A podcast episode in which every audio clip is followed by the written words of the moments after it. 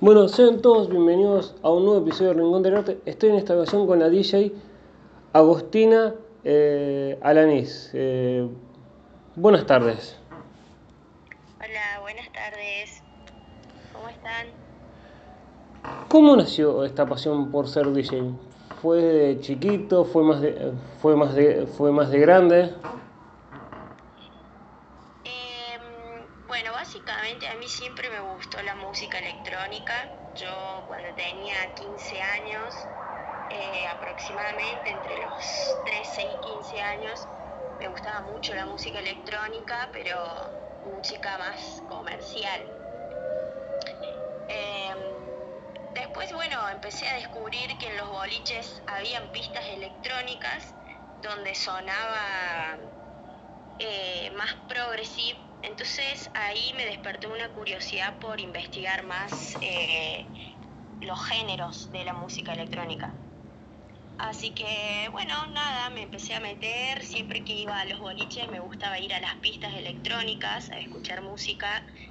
Eh, después empecé a relacionarme con gente que escuchaba música electrónica eh, y bueno, eh, a los 17 años aproximadamente, 17, 18, em, conocí a un amigo que también era DJ y bueno, él me, enseñó a tocar con la compu eh, porque yo quería, en realidad él me, me ofreció aprender, entonces yo dije, bueno, de una, pero simplemente como hobby, nunca me imaginé que iba a llegar hasta donde estoy ahora.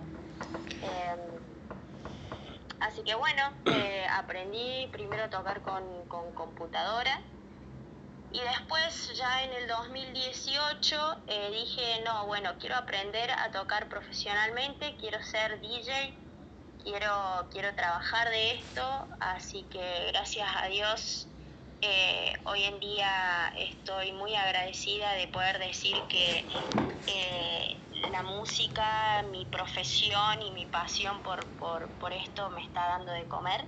Así que, así que nada, eso, muy agradecida por, por eso. Y cuando llega, uno empieza a aprender y dice, quiero presentarme, uno aprende y el momento llega de uno para, para la primera presentación. suerte de eh, mi primera presentación, cuando yo debuté, eh, tuve la suerte de que, bueno, en ese momento yo estaba trabajando como pública, eh, como RPP, en, en, eventos de música electrónica, entonces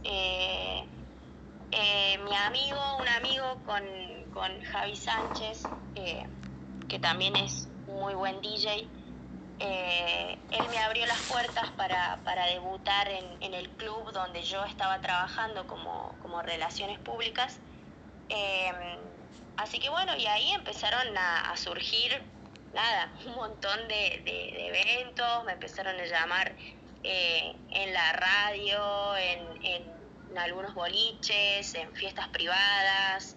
Eh, bueno, después, más adelante, tuve la suerte de poder viajar al interior de mi provincia, a Córdoba. Eh, hoy en día estoy viviendo en, en Córdoba y, nada, ahí también he tenido muchas fechas, pero, pero bueno, sí, eh, mi primera presentación fue, fue gracias a, que yo estaba metida en la movida, digamos, pero desde otro lugar. ¿Y, ¿Y cómo fue ese cambio, digamos, de hacer PP del boliche a tocar en ese boliche? ¿Fue como ¿Fue difícil o fue algo como, ok, va a salir lo que uno... No, no, no. No, no fue para nada difícil, como te digo, tuve la suerte de, relacionarme con, gente eh, muy buena y que me apoyó un montón. En ese entonces, eh, eh, Javi, que era el que manejaba todo esto, em, ya sabía que yo estaba aprendiendo a tocar y me dio la posibilidad de poder tocar ahí en, en el, en el club donde yo estaba trabajando. Eh, y bueno, y ahí se me empezaron a abrir un montón de puertas. Así que, así que no, no fue, no fue nada difícil. No, la verdad que no. Tuve toda esa suerte. ¿Y hay miedos o uno dice, va a seguir lo que lo que digamos, lo que uno entre, eh, lo, único, lo que uno estudió tanto. Ya, sí, previo a esa, digamos, a esa presentación o también previo a una presentación, ¿hay miedo o es como va a salir lo que uno preparó para esa fecha? Y los miedos, los miedos es como algo muy normal. Eh, los miedos, las inseguridades que uno tiene a la hora de, de, dar una presentación muchas veces eh, son más frecuentes cuando uno recién está empezando. Eh, a mí me pasaba de que por ser mujer y acá en mi provincia eh, eran todos DJs hombres y me generaba muchas inseguridades, y muchos miedos, muchas inseguridades.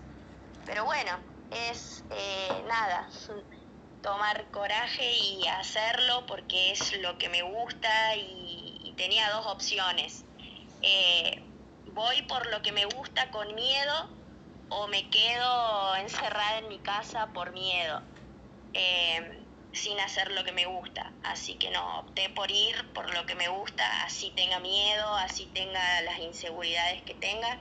Eh, decidí como nada, atravesar eso, porque si no lo atravesas, eh, y te quedas estancado y por ahí te perdés de hacer lo que te gusta o, o perdés oportunidades justamente por, por los miedos o las inseguridades que tengas. Así que nada, eso también es, es una cuestión de trabajarlo también. Y después de esa primera presentación, digamos, no sé si habrá pasado tu, sobrepasado tu expectativa o no, eh, uno se sigue formando como DJ o es como em, ya empecé a tocar y uno no, no piensa, digamos, quiero seguir. Totalmente. Yo hasta el día de hoy sigo estudiando, sigo adquiriendo conocimientos.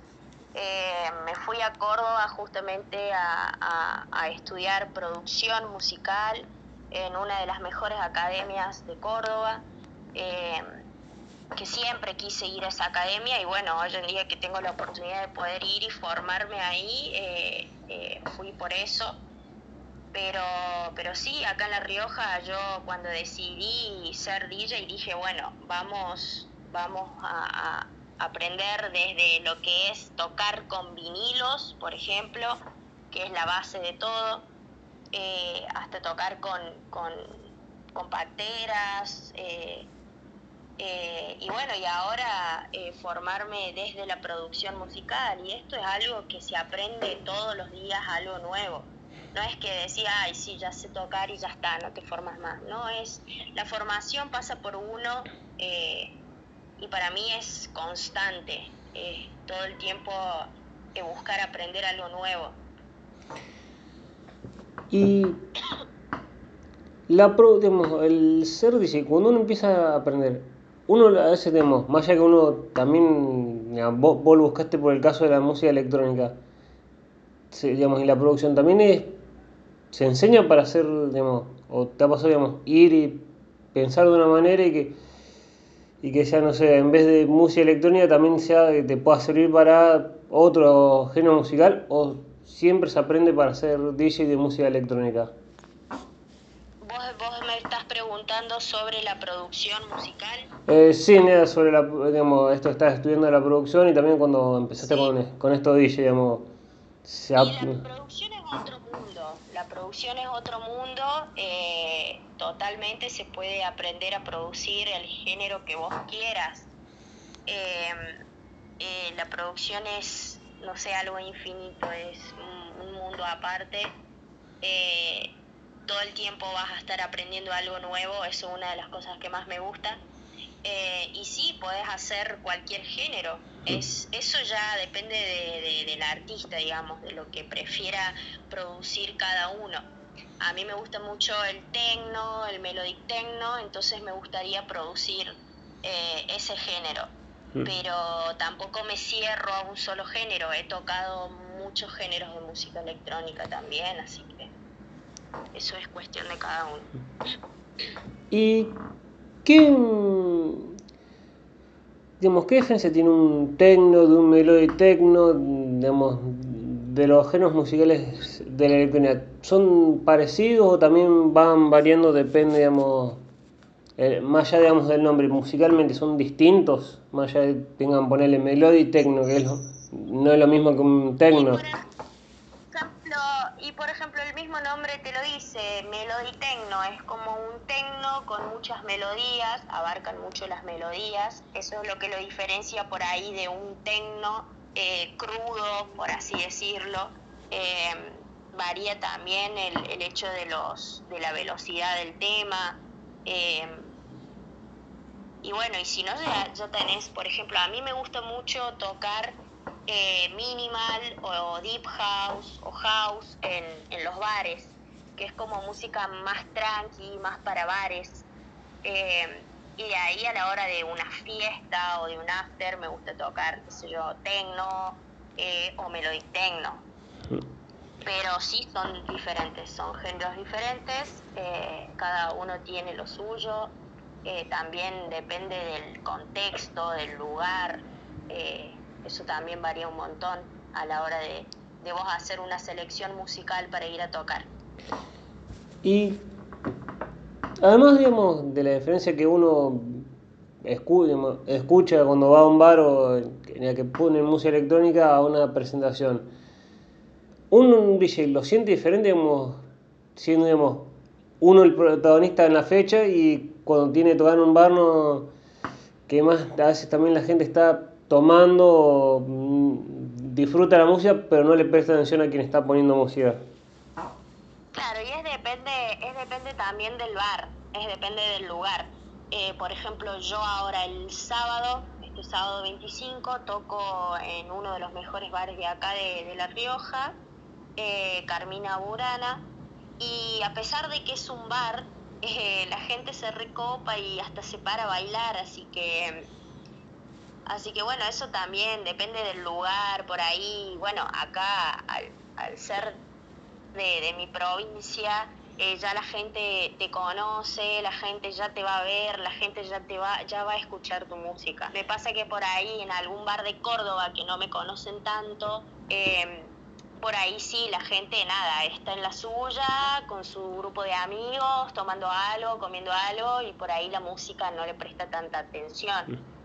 Pero, pero bueno, eh, como te digo, ahora eh, voy a tocar acá en, en, un bar de acá de, la provincia, entonces eh, estoy muy entusiasmada porque sé que la gente que va a ir ahí justamente va a escuchar la música que yo voy a tocar. Así que bueno, es también eso, depende del lugar. y cómo, digamos, como provincia, La Rioja o Córdoba, ¿apoyan la música electrónica o son lugares que se escucha, pero no, tienen tanto lugar como, como ha pasado aquí en Rosario? Digamos, pues yo soy rosarino, y digamos, le, están sacando lugares. ¿Le dan lugar a la, música electrónica o es como lo que escucha la gente común y, por así decirlo, común y la música electrónica no, es como no, le dan importancia. Eh, yo creo que como en todos lados, eh, la música popular, la música el cachengue, por así decirlo, eh, siempre va a ser mayor a lo que es la movida electrónica. Es como que la movida electrónica siempre es un poco más chica. Acá en La Rioja la movida siempre fue más chica, pero en estos últimos años he visto que creció un montón, creció un montón, inclusive se hacen fiestas a donde van más de 500 personas, em, eh, traen artistas de Córdoba para, para acá y la gente se recopa y cada vez hay más gente nueva que le interesa y que va y que escucha y que por ahí le gusta y vuelve. Em, Así que eso está buenísimo porque eh, yo vi que, por ejemplo, acá en La Rioja eh, ha crecido bastante, bastante, bastante la movida. Y bueno, y de Córdoba no puedo decir nada porque para mí Córdoba es donde está realmente el corazón de la movida electrónica. Es como la provincia donde más abunda para mí eh, eh, porque es como el punto de encuentro, ¿viste? Va gente de toda la Argentina, hay gente de todos lados, entonces la movida es mucho más grande, no, tiene comparación con la movida electrónica del interior, ¿me entendés? Sí. Em, entonces, eh, como va gente de todos lados, hay un movimiento artístico ahí que, que se nota un montón. Eh, pero, pero bueno, nada, eso. Y al DJ, ¿le pasa factura el estar una hora, dos horas tocando o, o es uno que, digamos, al disfrutar con la adrenalina, digamos, o la devolución de, de lo que está tocando, digamos, la, la alegría de la gente bailando, no le, no le pasa factura o el cuerpo dice como diciendo, me está, me está pasando la factura? Vos sabés que sí, el cuerpo pasa facturas con los años, eh, por eso hay que cuidarse mucho, hay que descansar, alimentarse bien, tomar mucha agua, frutas, verduras, todo eso. Eh, pero bueno, te voy a contar una experiencia eh, que tuve en Córdoba, por ejemplo. estuve tocando cuatro horas en un bar en rooftop. Y después de esas cuatro horas, yo tenía tres horas más de descanso y esa misma noche me invitaron a tocar en un after. Creo que el after empezaba a las 5 de la mañana. Yo tocaba de 5 a 7 de la mañana. Y fue increíble como yo estaba re cansada, estaba muy, muy cansada realmente porque había tocado cuatro horas anteriormente. Entonces eh, me fui a descansar una horita y me fui a tocar el after y estaba como muy muy cansada. Y fue increíble como la energía de tanta gente que recibe tan bien lo que vos preparás para, para ellos, digamos, em, se me pasó todo el cansancio, a mí me dolía la espalda, se me pasó el dolor de espalda, se me pasó el dolor de cabeza y fue como inmediatamente mi energía cambió totalmente por cómo te recibe la gente. Así que mm, eso está buenísimo. Pero bueno, también es verdad que hay noches que por ahí eh, terminas muy cansado y tenés que irte a dormir, sí o sí. Pero bueno, eso también depende de, cada DJ, ¿no? Hay DJs que le meten y le meten y le meten y no se cansan. Eh, yo particularmente necesito, necesito descansar, soy bastante flojita. ¿Y cómo fue, digamos, arrancar antes de la pandemia y en el 2020 no poder tocar? Era como, uy, por favor, quiero volver a tocar o uno era como, bueno, ya va, a llegar el momento. Y la pandemia fue un momento re duro, muy difícil más que todo para, para eh, para nuestro rubro más que todo, porque la verdad que no, no, no habían posibilidades de nada. Así que, mm, así que bueno, yo opté por no abandonar, eh, más allá de que no podía, de que no tenía la posibilidad de ir a tocar afuera. Eh, me centré mucho en, bueno, nada, ir a clases, en grabar videos, en subir videos a YouTube, en hacer vivos yo preparaba sets y hacía vivos desde mi casa, desde el balcón de mi casa. Em, y nada, y me mantenía activa de esa forma. Entonces, cuando pasó todo eh, y cuando se empezaron a abrir más las puertas, eh, eh, pude tener más llegada a, tocar en diferentes lugares. Yo creo que por haberme mantenido activa de esa manera en la pandemia, porque capaz que podría haber dicho, bueno, ya está, no puedo tocar en ningún lado, listo, no hago más nada, me frustro, eh, dejo de lado todo y, no, fue como rebuscársela de alguna manera para mantenerme activa, ¿no? Eh, pero sí fue bastante, bastante difícil. Y ¿Fue distinto, digamos, la primera presentación eh, post pandemia o era lo mismo que antes de la pandemia?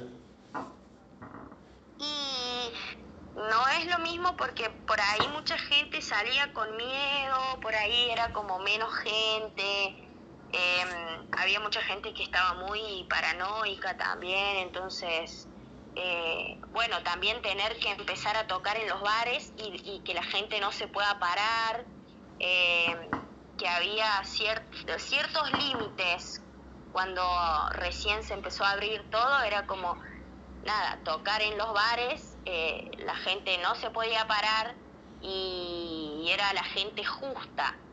Entonces era tener que amoldarse a eso, eh, por ahí eso también te limita a la hora de vos tocar y querer expresar realmente lo que te gusta, entonces tener que buscar una música adecuada para, para esa ocasión, mm. eh, porque sabes que tenés que tocar en un bar donde la gente no se puede parar, donde hay gente eh, limitada, ¿me entendés? Entonces, amoldarse a eso hasta que hasta que bueno se pueda se pueda realmente eh, hacer todo tranquilo después bueno ya cuando me fui a Córdoba eh, ya está ya era otra cosa así que así que bueno pero sí al principio al principio era nada muy limitante todo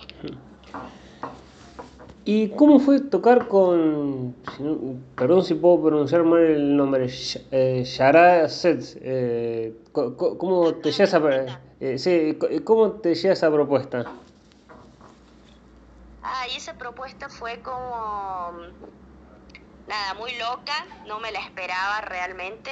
Eh, Nada, me llegó un mensaje preguntándome si estaba disponible para esa fecha para poder hacerle el open a, a eh, me hablaron desde Mid Producciones, que es una de las productoras más zarpadas que tiene Córdoba. Eh, y, entonces fue como una sorpresa y una alegría muy grande para mí, para mi carrera más que todo.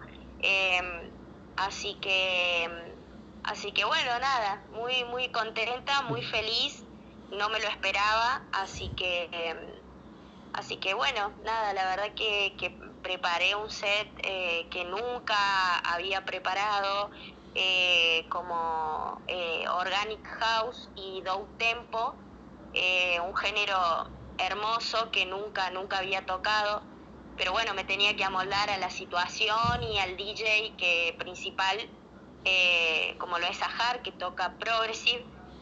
Entonces, eh, nada, fue un desafío también, fue un desafío a armar eh, un Open así. Así que, pero bueno, muy contenta y muy agradecida por, por, por una oportunidad como esa. Y ¿cómo digamos, los DJs digamos, que tocan después, también él que tiene una, trayectoria, para quien no, no, lo conoce, es un DJ eh, israelí. Eh, de, esa grandeza, ¿son de, digamos, van y te ven tocar o van, van directamente a su horario y te miran como diciendo, ok, te escucho, pero sé lo, hago lo, yo sé, eh, me vienen a ver a mí? puedes repetir la pregunta, por favor? O sea, vos te referís a que si fueron al horario donde yo tenía que tocar, que sería la apertura, o si la gente va directamente al horario eh, donde saben que está por tocar Sahar.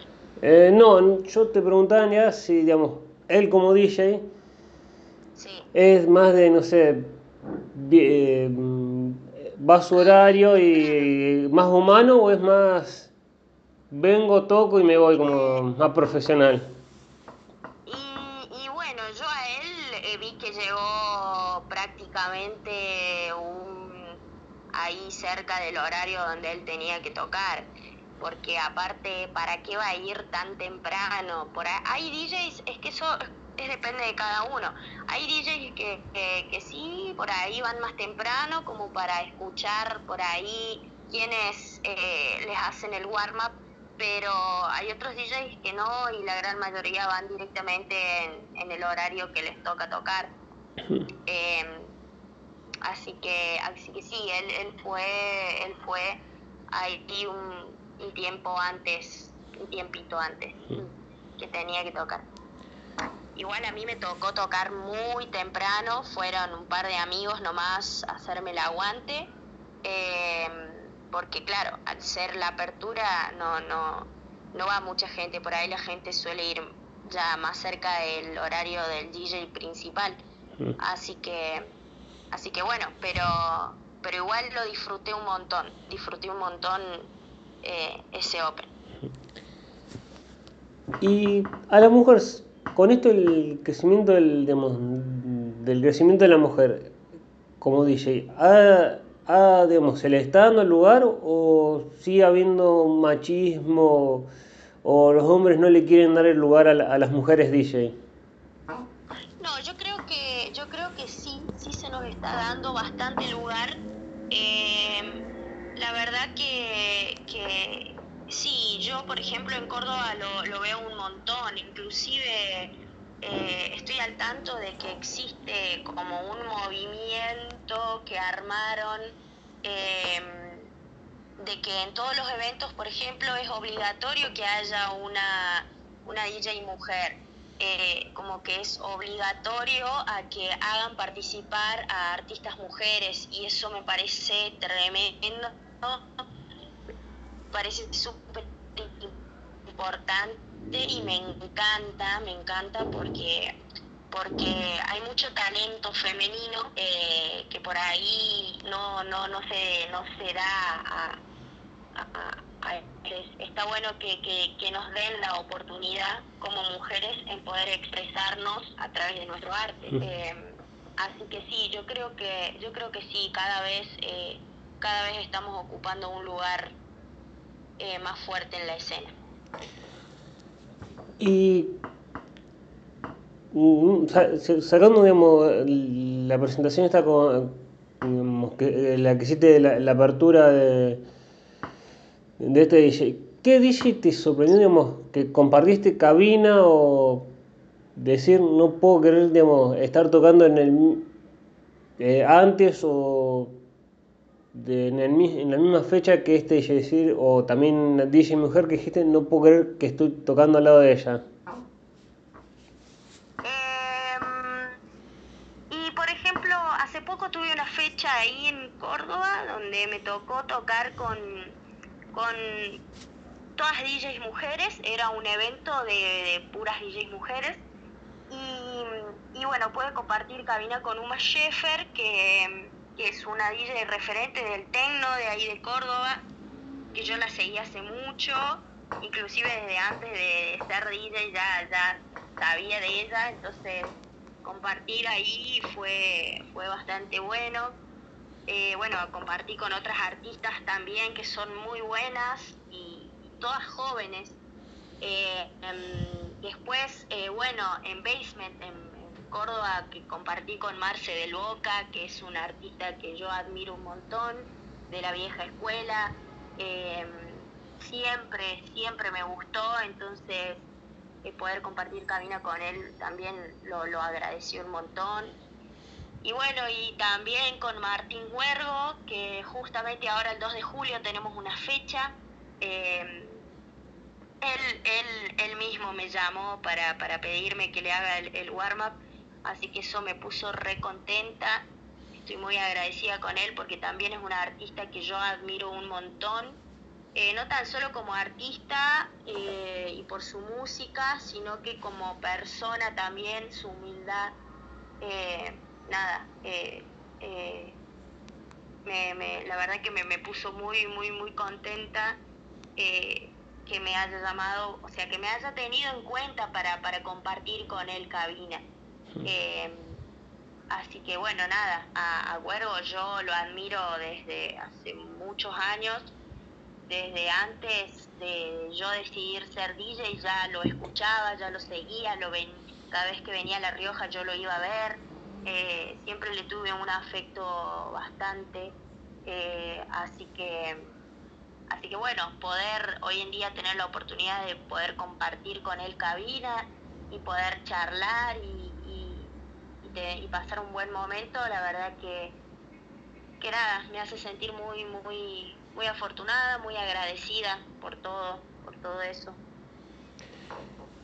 ¿Y cómo es el paso, digamos, de uno empezar escuchando música electrónica siendo, siendo público a, a estar en la cabina tocando? ¿es un cambio fuerte o uno es como, digamos, uno ni se dio cuenta y se estaba arriba de la cabina? y a mí me pasó de que todavía por ahí hay cosas que, que no caigo.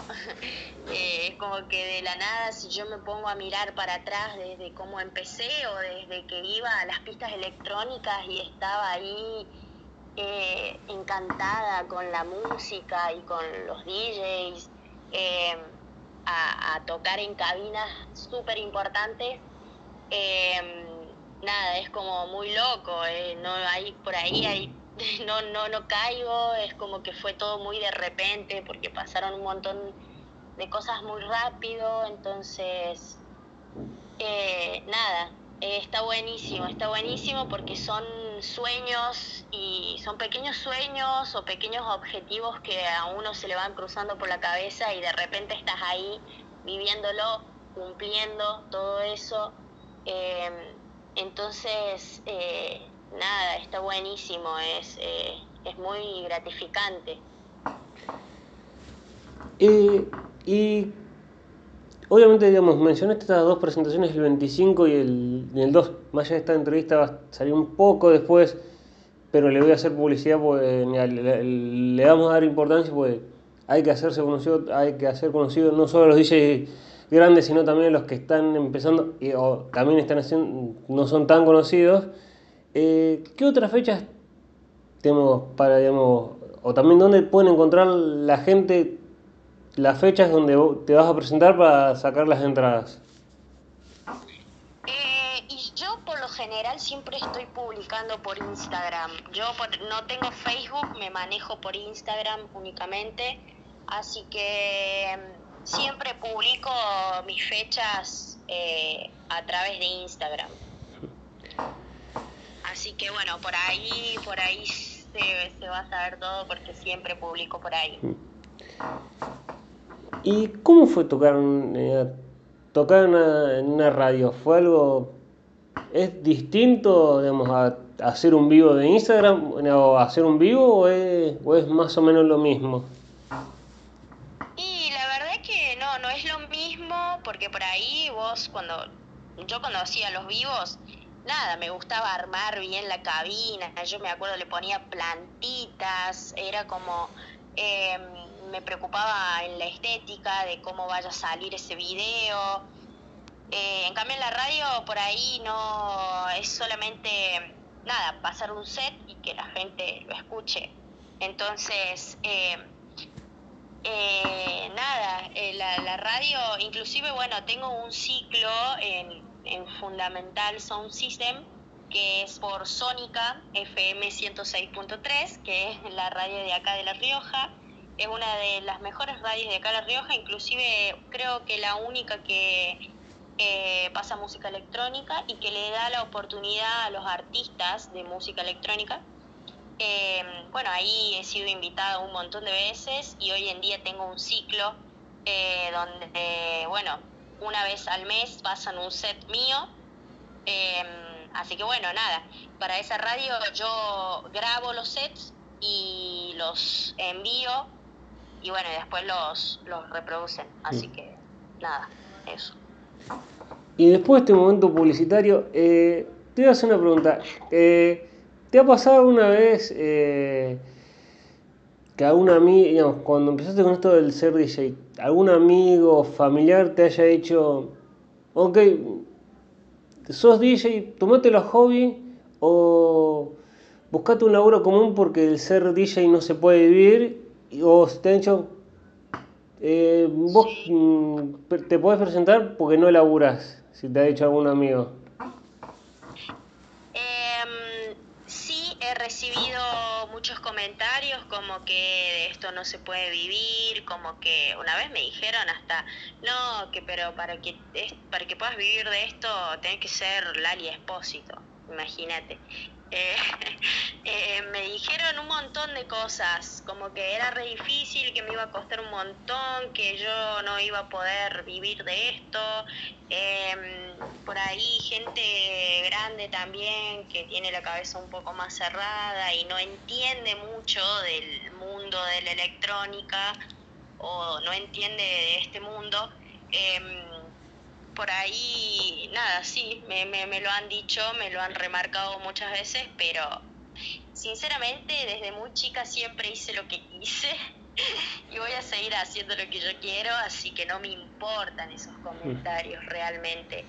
Yo le sigo dando para adelante, la sigo luchando, sigo, sigo buscando poder eh, llegar a vivir de lo que me gusta y que realmente hoy siento que no estoy lejos de eso, porque hoy en día puedo decir que con 24 años no tengo un laburo, dejé la universidad porque se me estaban abriendo muchas oportunidades con la música y hoy en día puedo decir que la música me está dando de comer, así que así que no no es tan difícil, es cuestión de uno eh, ponerle toda la energía a eso eh, y, nada, y rebuscársela y está bien, sí, es difícil, es un camino re largo, es un camino re difícil, eh, pero, pero no es imposible, no es imposible, yo veo cómo muchos artistas viven de lo que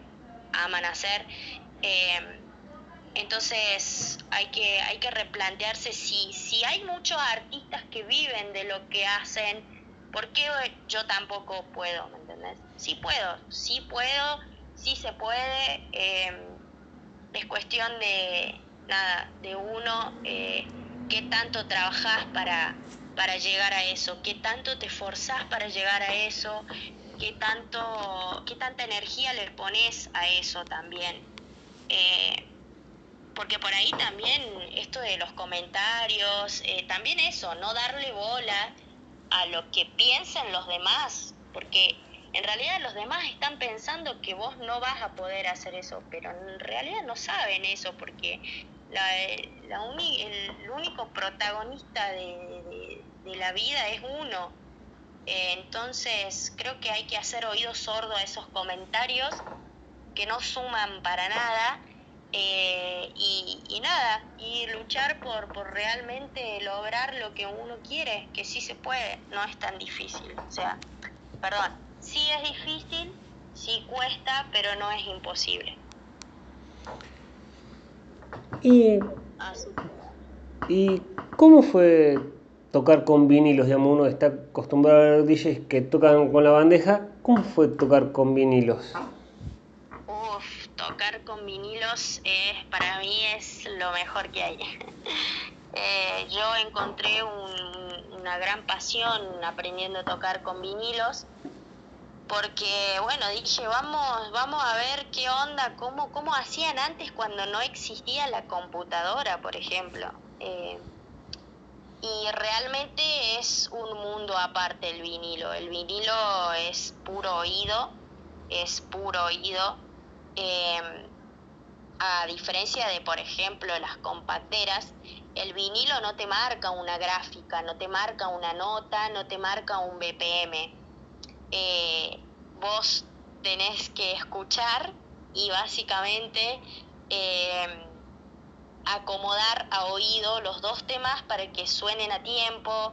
Eh, vos tenés que saber si el otro tema está a la misma velocidad o no si, si tiene una, la nota más o menos eh, acorde al otro tema o no. Em, el vinilo la verdad que es un trabajazo, es un trabajazo, es admirable toda la gente que, que sabe tocar con vinilo porque ahí es realmente donde te das cuenta que, que posta tiene oído, que realmente sabe mezclar, porque es ahí, es ahí la base de todo. Eh, la computadora e inclusive hasta las compateras hoy en día te facilitan un montón de cosas. Vos tenés un botón de sincronización y te sincroniza los dos temas y si querés subís, bajás los, eh, los canales y ya está. En cambio con el vinilo no, no puedes sincronizar nada. Vos sos el que tenés que eh, tomarte el trabajo de, de, hacer que suenen bien dos temas juntos. Mm. así que Así que nada, es, es, es hermoso el vinilo, es hermoso. Extraño mucho tocar con vinilo, así que ahora que estoy acá en La Rioja voy a aprovechar para ir a la escuela donde me formé, para, para tocar un rato con vinilos, sacarme las ganas. ¿Y qué opinión tenés de, de esta, no sé si es construcción social o cultural, de que la droga, digamos, que en las fiestas electrónicas o en la música electrónica se le asocia mucho la, la droga. ¿Es tanto así o, es también una construcción más cultural, también a veces periodística? Sí, no, no, yo creo que, a ver, las drogas están por todos lados y en todos lados en todos los ambientes, no es tan solo en la música electrónica. No te voy a decir que no existe la droga en la música electrónica porque sería una mentirosa, pero a ver, la droga existe en todos lados. Eh, la gente que le gusta drogarse se va a drogar en, yendo a escuchar electrónica o a escuchar cuarteto o a escuchar eh, lo que sea, ¿me entendés? No es que tan solo existe en el mundo de la electrónica. Eh, me parece que ahí hay algo erróneo o un comunicado erróneo porque, como te digo, está en todos lados. Hay gente que no le gusta drogarse y le gusta un montón la música y va a una fiesta electrónica y la pasa bomba porque le gusta la música. Entonces, nada, eso es como... la droga está en todos lados. Eh, no, no tan solo en el, en el ambiente de la electrónica. Es como que eso está, sí, es verdad que está como re, es una cuestión ya cultural, como vos decís, porque está mal visto desde ese lado, pero bueno, es cuestión también de, de uno saber, eh, nada, comunicar que esto también existe en en el cuarteto, por ejemplo. Hay mucha gente que se droga yendo a escuchar cuarteto y, bueno. Así que eso.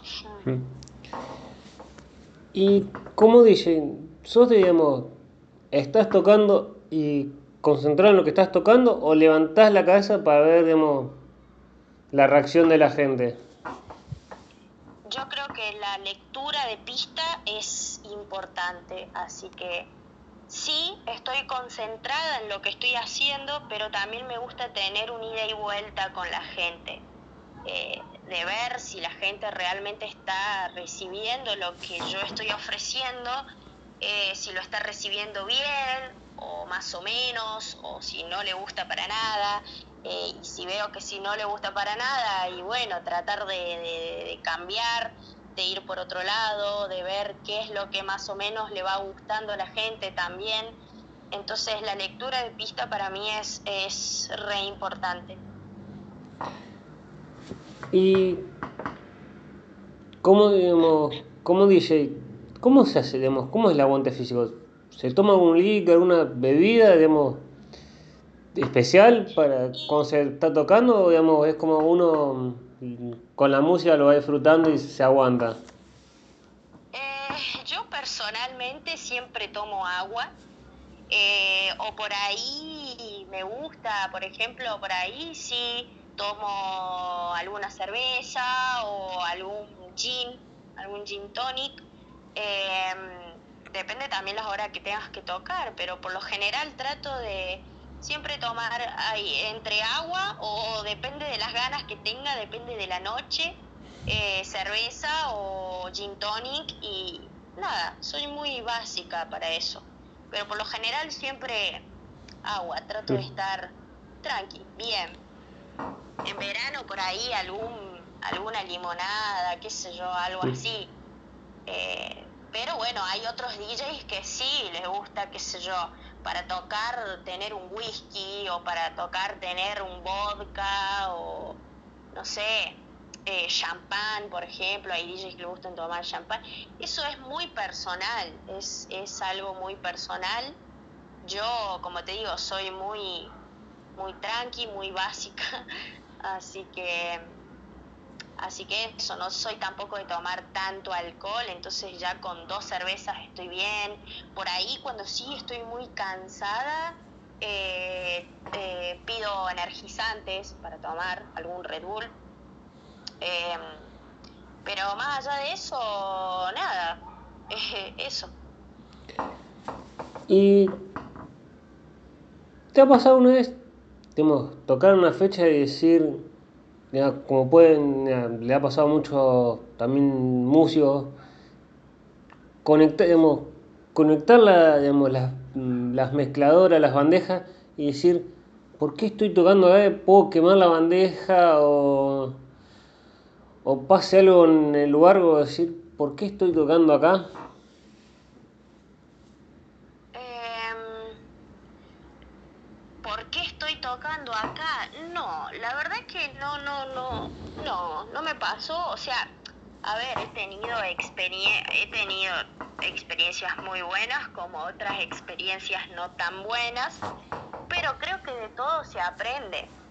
De todo se aprende y, todo suma, así que, pero no, no me ha pasado de, de, como tener así un, un, bueno, sí, tuve, tuve una muy, una mala experiencia eh, me acuerdo en Carlos Paz, en un after, que me mojaron todos los equipos. Me mojaron todos los equipos porque, bueno, se largaron a pelear ahí unos chicos, entonces me mojaron los equipos, voló un vaso de vodka, me mojaron la compu, me mojaron el controlador, entonces nada, ahí sí me, me enojé, ahí sí me enojé bastante, entonces nada.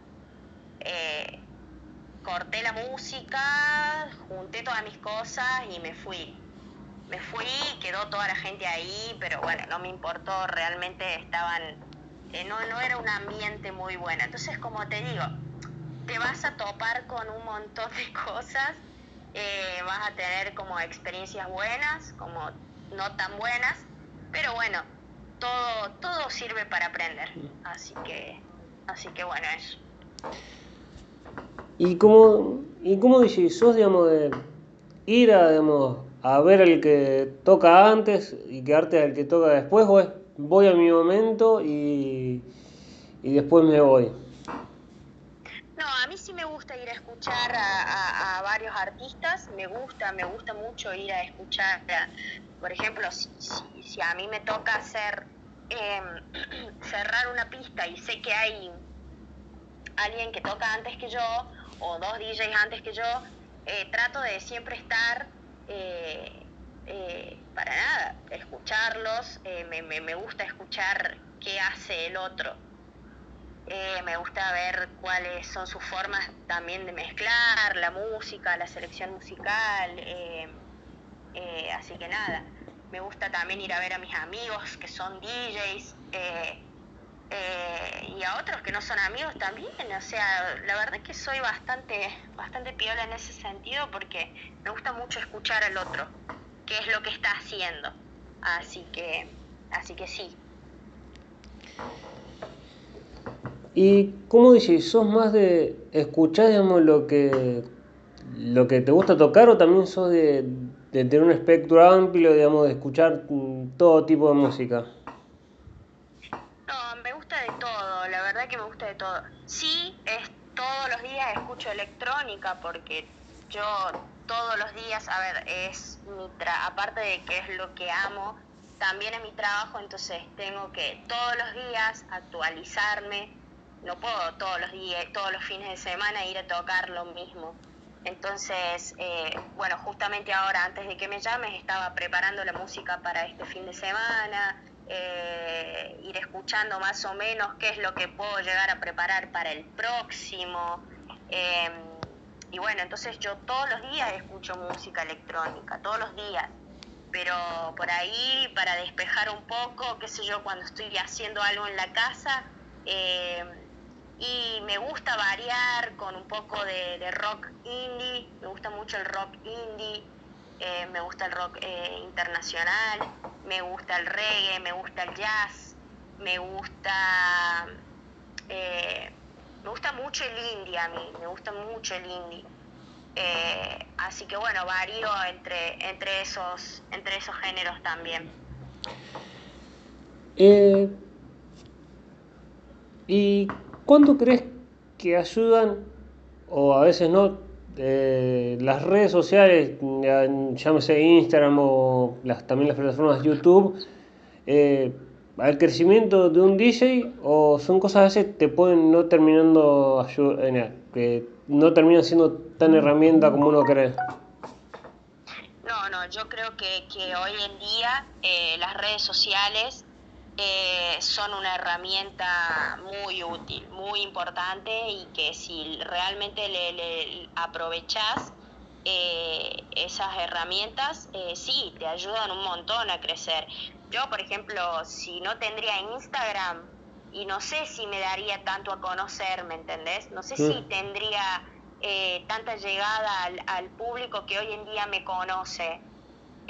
por ahí me, me, me no sé, capaz que escuchan mi nombre o ven mi nombre en algún flyer y no me escucharon todavía, pero en algún momento se puede dar la ocasión de que de que justo donde quieran salir está mi nombre, entonces, ah, bueno, sí, la, esa chica la, la escuché o la vi nombrar en algún flyer, y eso es gracias a las redes sociales. Si yo, si yo no le daría utilidad, por ejemplo, a mi Instagram, eh, y sería un poco más difícil tener llegada a la escena electrónica.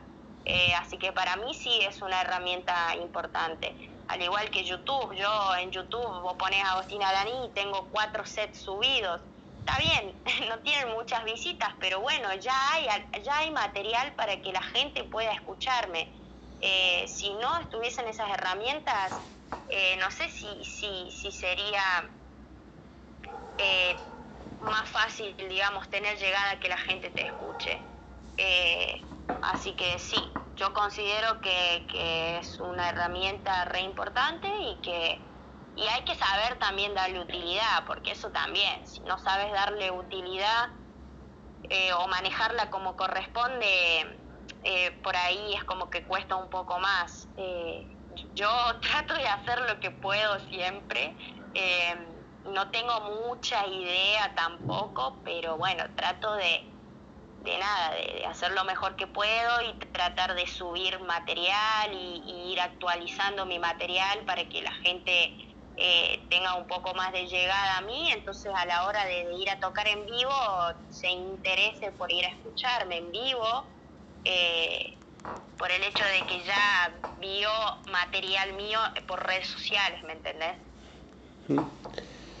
Eh, eh, ¿cómo, ¿Cómo baja uno de, digamos, de la adrenalina, la, la, o digamos, de la, del disfrute de estar tocando a bajamos la energía y vuelvo a ser la misma, digamos, la misma que estaba antes de tocar o la persona que todo el mundo conoce? No, a mí yo, yo trato siempre en mi vida en general de mostrarme tal cual soy. La gente que me conoce, mis amigos, mi familia, toda la gente que me conoce sabe cómo soy. Eh, trato de ser lo más transparente posible en todos mis aspectos de mi vida, no tan solo a la hora de subir a tocar, eh, sino de, tener una transparencia también. Eh, a la hora de relacionarme con la gente, de por ahí cuando la gente viene, te, te tira la mejor, te tira re buena onda, te saluda, te, te dice cosas re lindas y también con tus amigos. Eh, trato de mantener mi energía eh, como es siempre, digamos. Eh, si bien arriba de la cabina eh, es un poco más intenso todo porque nada, la gente te lo, te lo transmite. Eh, a la hora de bajar también, nada, está la mejor con, todos. Trato de siempre ser eh, lo más transparente posible y, ser yo misma y mostrarme tal cual soy en todos lados, ya sea tocando o no tocando o, o yendo a bailar, a escuchar música eh, trato de nada, ser siempre, siempre yo. Eh, y como creo que decía una canción de Lerner, le puedo estar errando como, porque soy yo, eh, todo tiene un final. Te voy a hacer la última pregunta, una, más allá que me quedaría ahora, porque es un placer eh, entre, la, entrevista. Todo, tiene un final. Eh, te voy a hacer la última así en dos partes. Eh, la última, digamos, la primera parte de la última es, desde que arrancaste hasta ahora, ¿te arrepentís de algo o no? Y la segunda parte de la última, ¿qué le dirías a alguien que por un prejuicio o algo no se anima a hacer ¿Qué le dirías vos para que se anime?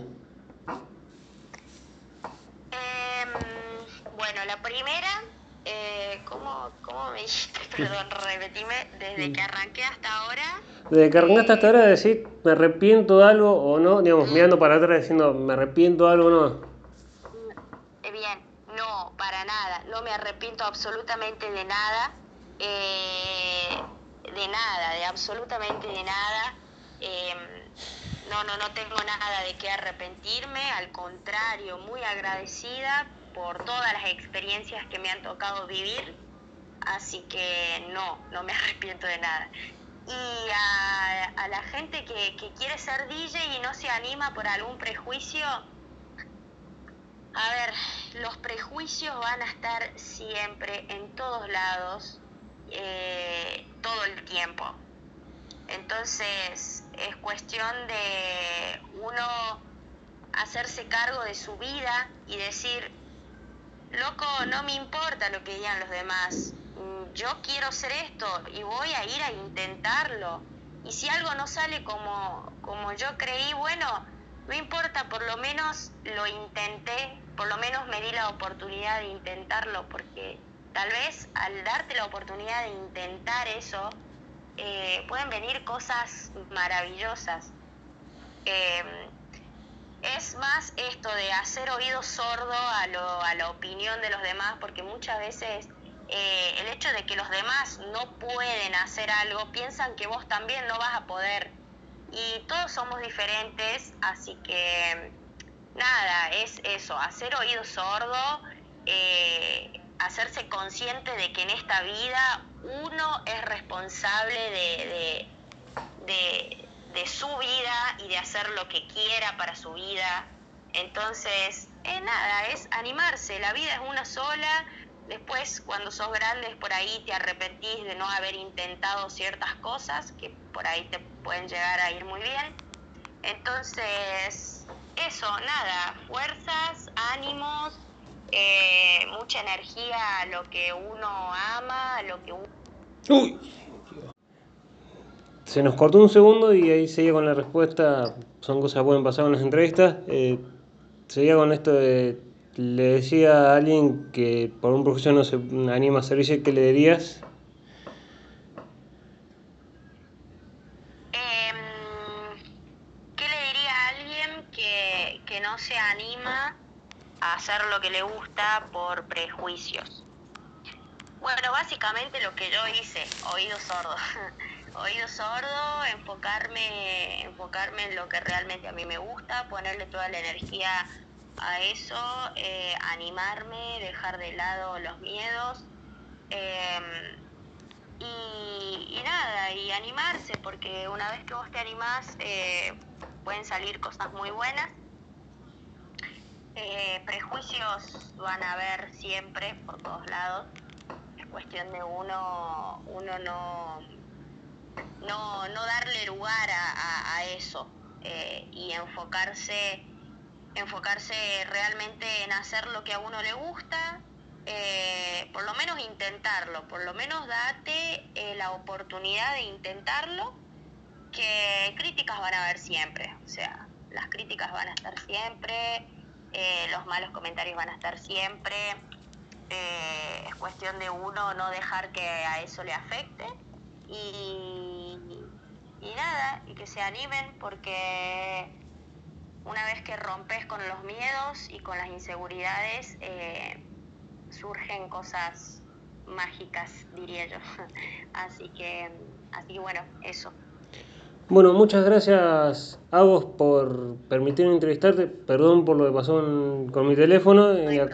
y, muchas gracias por permitirme entrevistar y por estar en charla.